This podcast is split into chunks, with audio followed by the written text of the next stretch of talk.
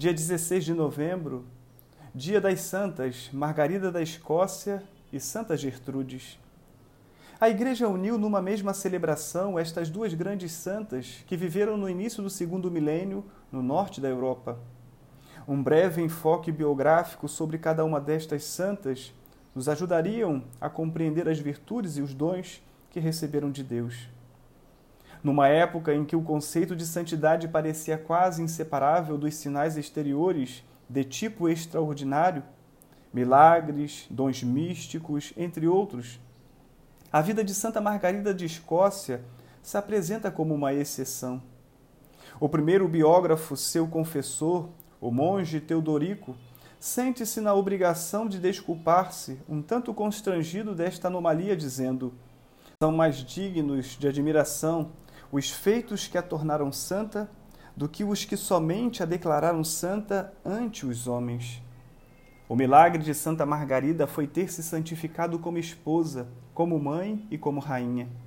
Filha do príncipe inglês Eduardo, desterrado na Hungria pela perseguição do rei Canuto, usurpador do trono, voltou com seu pai para a Inglaterra no momento em que Guilherme, o conquistador, desembarcava na ilha. Novamente exilada, a família de Eduardo buscou refúgio na Escócia. Pouco depois, Margarida casava com o rei Malcolm. A nova rainha foi uma verdadeira bênção para o marido e para o reino, pois o esposo, homem rude, embora de bons sentimentos, recebeu um benéfico influxo de convivência com a rainha, de tal modo que se transformou num dos mais amáveis, piedosos e virtuosos reis da Escócia. Aos súditos, além do bom exemplo de uma vida dedicada totalmente à família, à oração e aos pobres, Margarida esforçou-se para extirpar da vida social abusos, escândalos, superstições. Deu grande apoio à formação dos sacerdotes e à reforma dos costumes. Esposa e mãe exemplar, a memória de sua santidade ficou sobretudo associada à prática da caridade.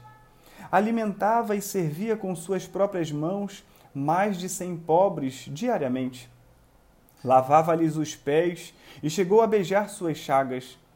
Em caso de necessidade, não duvidou em vender suas joias para socorrer os necessitados. Os últimos dias de sua vida foram entristecidos pela dupla desgraça, a da morte de seu marido e de seu filho.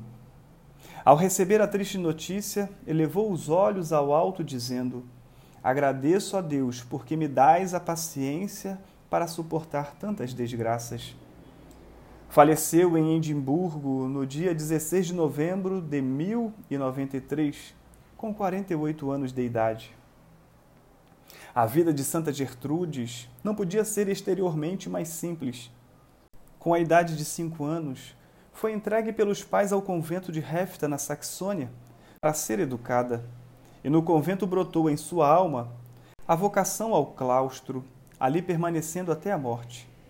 Quase nada se sabe de sua vida no dia a dia, além daquilo que ela mesma deixou escrito, não como dados biográficos, mas como revelações e aspectos elucidativos de sua espiritualidade.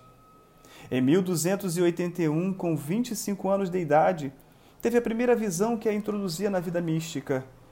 O conteúdo de suas visões e revelações era o conhecimento do amor de Cristo em relação aos homens sua espiritualidade era cristocêntrica. O amor à humanidade de Cristo levou-a a descobrir a devoção ao Sagrado Coração de Jesus, precedendo as grandes revelações de Santa Margarida Maria Alacoque. Alma profundamente contemplativa, a ocupação predileta de Santa Gertrudes era meditar a sagrada paixão e morte de Cristo e cultuar Jesus presente no sacrário. Intimamente ligada ao amor de Jesus era sua devoção a Maria Santíssima, que venerava e invocava com confiança filial. Os êxtases e revelações divinas não a dispensavam das práticas de mortificação e penitência, pois cotidianamente castigava seu corpo e o purificava de todo apego às coisas terrenas.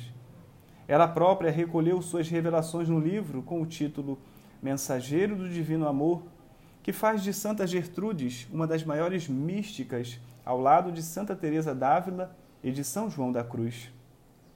Faleceu como num êxtase de amor, no ano 1301, com 46 anos de idade.